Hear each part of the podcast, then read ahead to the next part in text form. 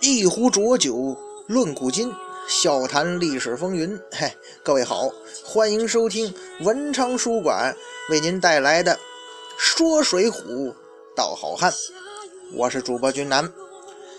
哎，今儿啊，咱们接着聊这水泊梁山那些头领们。上一回啊，咱们讲了那位呃揭阳镇上的恶霸，还是个小恶霸、小流氓，这个小遮拦木春。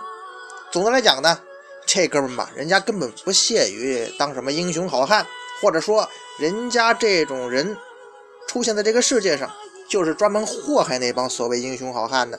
所以啊，呃，木春同学呢，主动退出了咱们的这个英雄好汉评选。那说完了木春，今儿咱们该说谁呀？提前给大家透露一下哈，今儿啊，咱们是要说两个人。其实咱们之前呢也有过那种聊两个头领的时候，但是一般是两种情况啊，要么是两口子，比方张青孙二娘、孙新顾大嫂，要么是两个人这个这个兄弟是吧？呃，蔡福蔡庆啊，朱贵朱富啊，或者说两个人呢，这个整个生活轨迹呢有很大的重合度，比方说李忠和周通是吧？今儿咱们要说的这两位吧，恐怕也逃不过这几种情况。那么。咱们要说的是谁呢？首先可以肯定的是啊，这两位啊，就是排名在这木春之上的，紧挨着吧。咱们是倒叙的原则。那么今儿要说谁呀？就是地劫星花象虎巩旺，梁山第七十八位头领，乃是十七名步军将校之一，以及啊众剑虎丁德孙。这个公望啊，倒是有出场诗哈。给大家伙儿说一下啊，手执标枪冠飞舞，盖世英雄成未睹。斑斓锦体兽吞头，公望名为花象虎。这个公望啊和丁德孙，呃，跟前面咱们讲的这些头领啊，有一个地方不太一样。呃，什么地方不一样呢？就是这两位啊，是咱们讲的第一波带有官方这个。军方背景的头领，其实啊，咱们前面讲过的什么青年虎李云呢，包括蔡福、蔡庆兄弟，他们虽然都是从官府出来的，但是他们的官方背景啊，可是不如这公望和丁德孙两个人强啊啊！因为啊，他们一个是地方公安系统的，是吧？一个呢是地方监狱系统的，实在是没法跟这两位这是正规军相提并论呢。说这公望，他原本是战马上的将领，可是怎么成了步军将校呢？人家马上功夫是很不错的呀。梁山泊高层呢，最后却让他做了步军将校。说实在的，咱真不知道这梁山这大哥们他是怎么想的，在步军将领当中啊，他还排在杜迁、宋万之后。那位说这不是瞎胡闹吗？这公望和丁德孙呢？您就是不骑马，在部下那功夫肯定也比什么杜迁、宋万要高吧？不过呀，就像咱们前面无数次提到的，任何的偶看似偶然的背后，往往有必然的原因呐。他们这样安排还真是有讲究的。咱说那个天降石阶之上，这公望、丁德孙两个人的排名可是比杜迁、宋万要高啊。可是呢？在梁山泊的日常工作安排上呢，这俩人又排在杜迁、宋万之后。哎，这就相当于什么呢？公望丁德孙这个公司内部哈，他级别比杜迁、宋万要高，可是到了实际工作中呢，负责上呢，他们俩那又比那两个人要低了。嘿，这叫什么呀？中国特色俩字儿，这叫制衡。其实啊，关于制衡这种事儿啊，随着咱们讲的这个人物越来越多，咱们可能会发现啊，在梁山之上这种事儿太多了。因为公望、丁德孙两个人呐，这个问题吧，就表现的比较突出。所以今天呢，咱们不妨以他们哥俩为例，咱略微给分析一下，造成这样的结果。哎，恐怕有一个很重要的原因，就是您两您二位哈。这参加工作比较晚，上山太晚了。公望丁德孙他刚刚归顺梁山坡，寸功未立的时候呢，人家梁山就开始排座次。那这种情况之下，哼，您二位这排名怎么会太高呢？咱说这位公望，绰号叫花象虎，这是因为啊，他浑身上刺着虎斑，这个脖项上吞着虎头，因此啊，叫花象虎。咱得说呀，咱想象一下啊，这样的一身刺青，可真是挺威风的，也是比较酷嘛。而地捷星呢，这个捷呀，它就是敏捷的那个捷。咱们可以说呀，这是形容这公望啊，身形很敏捷。你你本身这带着这刺青，那就像只凶猛的老虎啊，再加上这迅捷无比的神行，试问哪位挡得住啊？那。至于那位丁德孙呢，他也有出场诗，这个虎迹奔波出阵门，双腮连相露疤痕，到处人称重剑虎，手握飞叉丁德孙。哎，人家丁德孙呢，他这个时节封号是帝迅星，人称重剑虎。这个迅呢，就是迅速的迅，鲁迅的迅。这丁德孙呢？乃是梁山排名第七十九位的头领，也是十七名步军将校之一。丁德孙同志啊，绰号叫做重剑虎，这什么意思呀？可能啊，是由于他这个面颊呀，连在这个脖项上啊有疤痕，哎，恐怕跟这个公望相比，他这个实在 low 了点哈。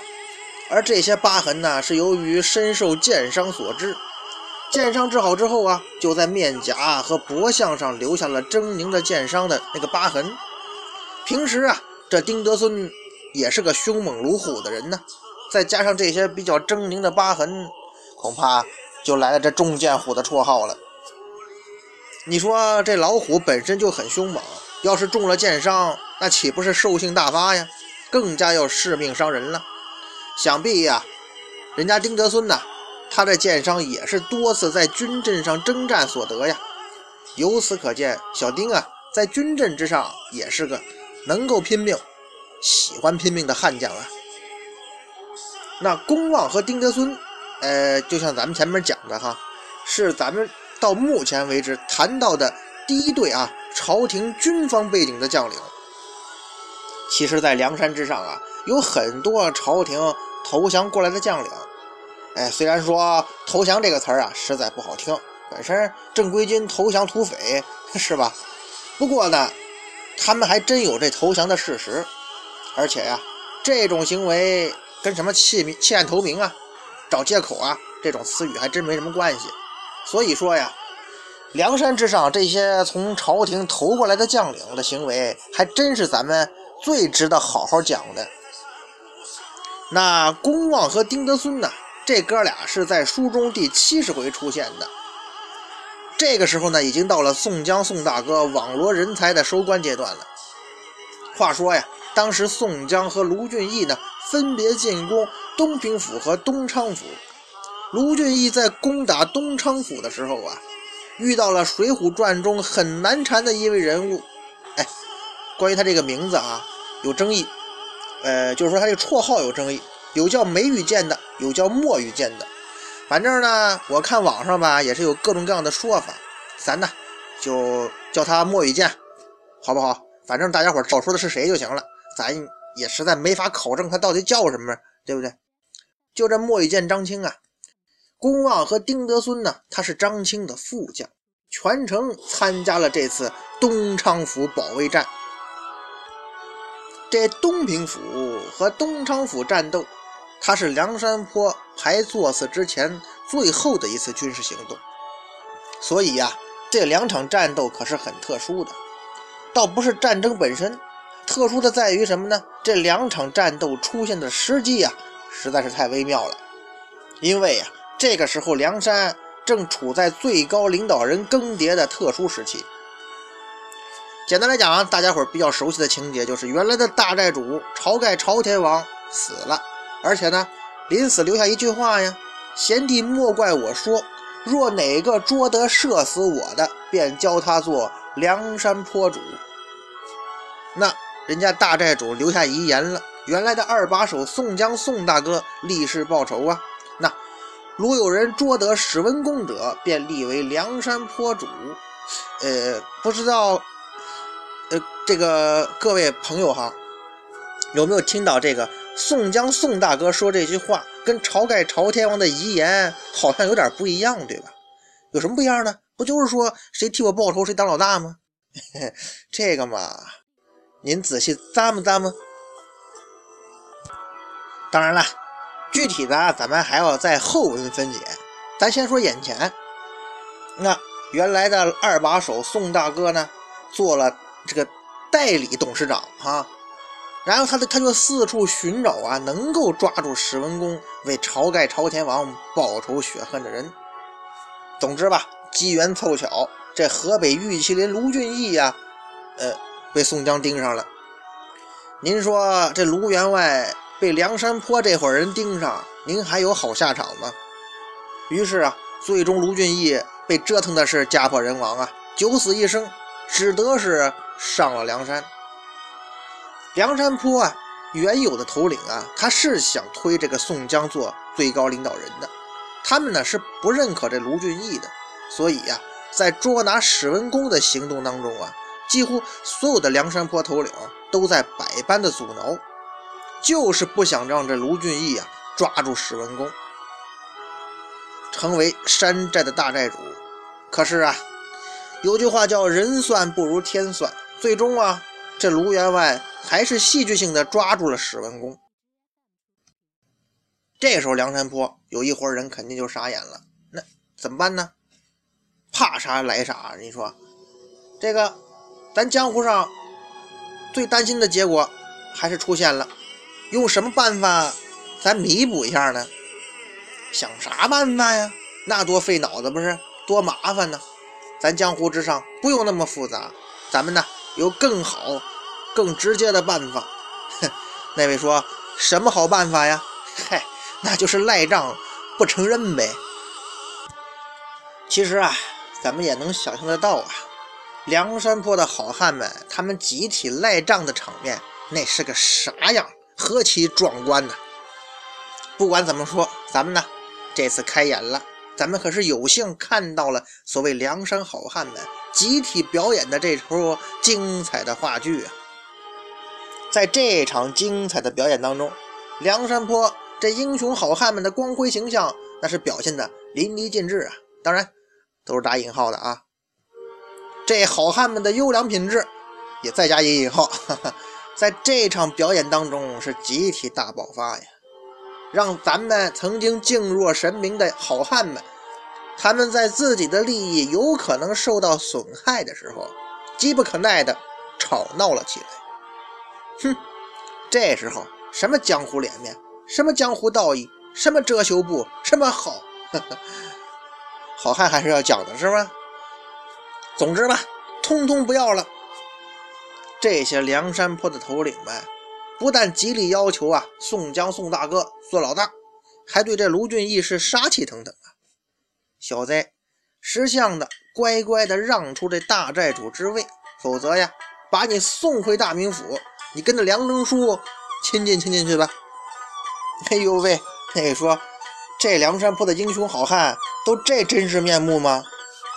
哎，您说对了，这就是梁山坡英雄好汉们的真实目的呀。其实啊，也不能怪他们。咱们任何人吧，在自身利益受到威胁的时候，谁没有个私心呢？梁山泊的英雄好汉们，他们也是人呢，他们也不会例外。他们是肉体凡胎的血肉之躯啊。毕竟不是机器人嘛，机器人还有机器公敌呢，是不是？不过呀，这场话剧一演，宋江宋大哥很欣慰呀，这就是俺要的结果呀。宋大哥虽然心里高兴，可是您表面上也不能露出来呀。那怎么办呢？要不让这卢俊义先做代主？那自个儿的话都说出去了，那就让他做吧。山上的兄弟们。他又不同意，得，那俺来出个主意吧，咱们来场加时赛怎么样啊？经过这个抽签，抓阄，卢俊义抽到了东昌府。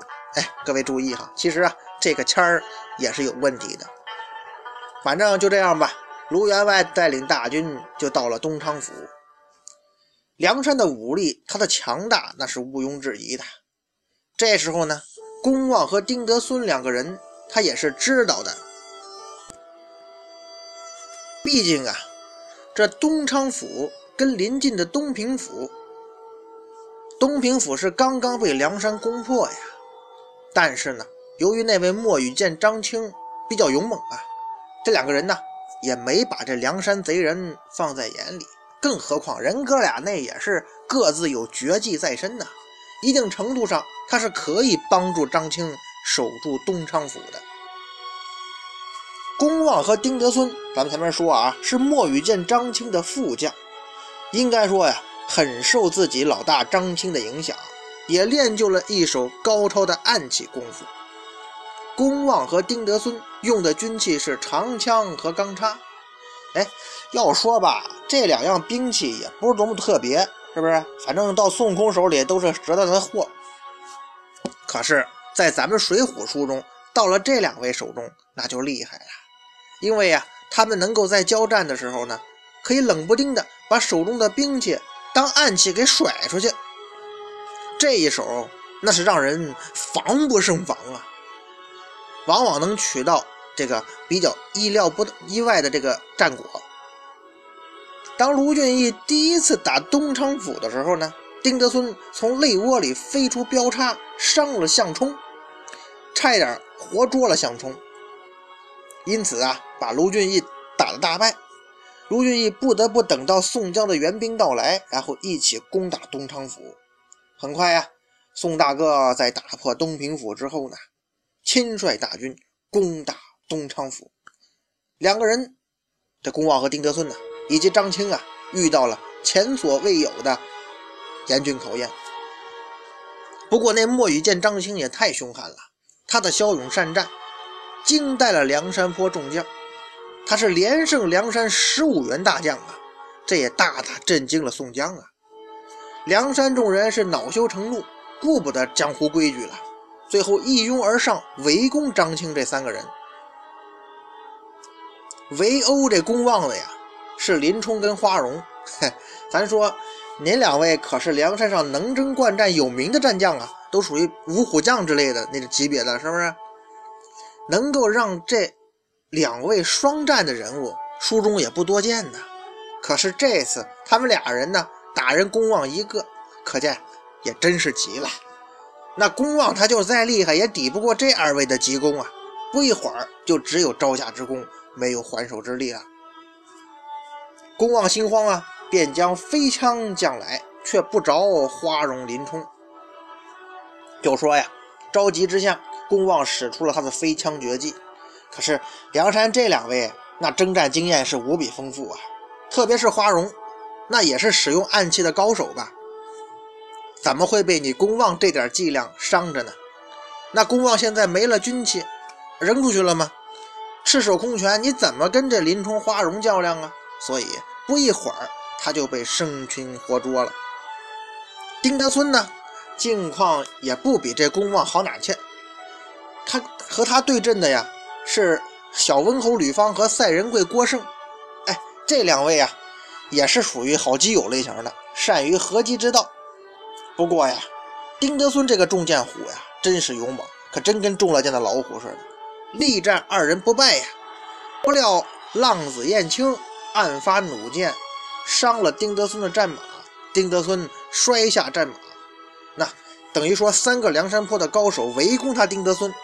他说：“小丁他再厉害，他怎能不败呀？”所以丁德孙也被擒拿了。公望和丁德孙被擒，就被押上梁山。几天之后啊，他们也见到了自己的主将，那位张青、莫羽剑啊。这个时候啊，张青已经归顺梁山了。那既然主将都投降了，咱哥俩还硬扛着呀，一块随着张青归顺梁山吧。就这样，这两位啊，顺理成章的。成了梁山泊的两位将领，丁德孙也幸运的成为了梁山一百零八将最后的一块拼图。这丁德孙的加入啊，也是个好彩头啊。为什么呢？哎，那位您想啊，德孙 那不是后继有人的意思吗？古人讲不孝有三，无后为大嘛。那安排丁德孙做梁山收取的最后一名将领，不知道那位作者老爷子是否有这个意思呢？公望和丁德孙呢，到了梁山之后，依旧做着张青的副将，随着张青啊征战四方。张青是马快枪急，飞石绝技更是惊世骇俗啊！公望和丁德孙在他身边也沾了不少光。可是啊，就像梁山很多头领一样，这光环呐，他总有褪去的一天，不是？还是在征方腊的战争当中，不管是张青还是公望、丁德孙，他们呢都没有发挥出他们暗器功夫好的优势，反而是时常用自己的短处去跟敌人苦战。哎，如此一来，您要是这么个在战场上这么个弄法，哎，怎么能不出危险呢？还是在玉岭关大战的时候啊，丁德孙呢死了，死的还比较窝囊，他是被毒蛇咬伤，毒气入腹而死。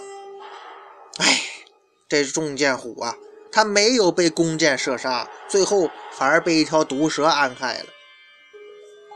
公望呢，阵亡的也比较早。他在攻打德清县的战斗当中啊，因跟因跟那个黄爱交战，赶过溪来，连人带马陷倒在溪里，被南军是乱枪戳死啊！哎，这个马呀摔倒在溪水当中，结果被人家方腊的部队乱枪戳死了。简单来讲啊，死的还是挺悲壮的。那。这就是公望和丁德孙这哥俩大体的那个人生经历。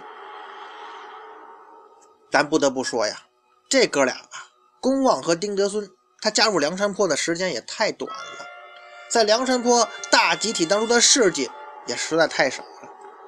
所以呀，咱们对他们俩进行评价的时候啊，还真是有点难度哎。他们到底符合咱们说的英雄好汉的哪一条标准呢？义气观。生死观、良知观，哎，您哥俩都是没碰上过这事儿啊，没触碰过，那只能说啊，他们只是梁山泊普普通通的头领，作者写他们有凑数的嫌疑。他们既不是恶棍败类，当然也算不上咱们所说的英雄好汉了。公望、丁德孙二位啊，您只是一两个。镜头的路人甲和路人乙罢了。